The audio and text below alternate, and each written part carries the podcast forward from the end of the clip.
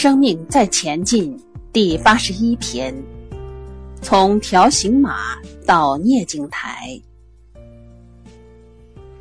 在生活中，我们买东西都有条形码，人的身上也有条形码。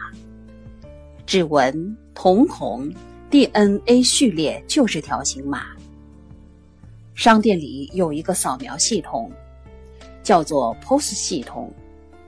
扫描后，产品的名称、价格、信息内容就出来了。如果有折扣，折扣是多少钱都出来了。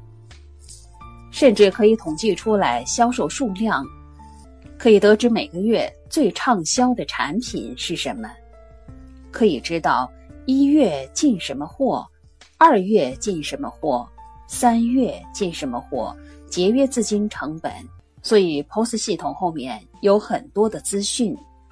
那么，有一个系统可以扫描人的指纹，知道你的生平所有，这也是一个无形的系统。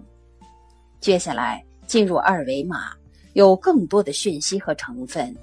只要这个产品有问题，我们就追踪到那个产品有问题。这些原料生产出多少产品？分送到哪里去，全部都要下架。从生产履历开始，到卖到哪里去，这些信息更全。X 光看到的是肉眼看不到的骨骼、内脏。核磁共振扫描仪它是断层扫描，所以它可以更加全面的扫描所有的资讯。比如脑里长了一个肿瘤，通过核磁共振可以看到肿瘤的形状、大小，跟哪里有接触的，要从哪里开刀，所有资讯都很完整。聂镜台就是人死后去到哪里地方报道，站在一个镜子前面，他把你的一辈子都演出来。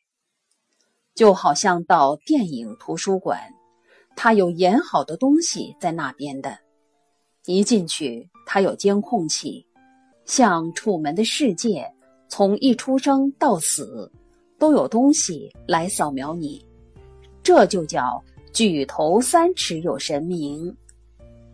当你站在念剑台前面，从生到死都在你眼前回放。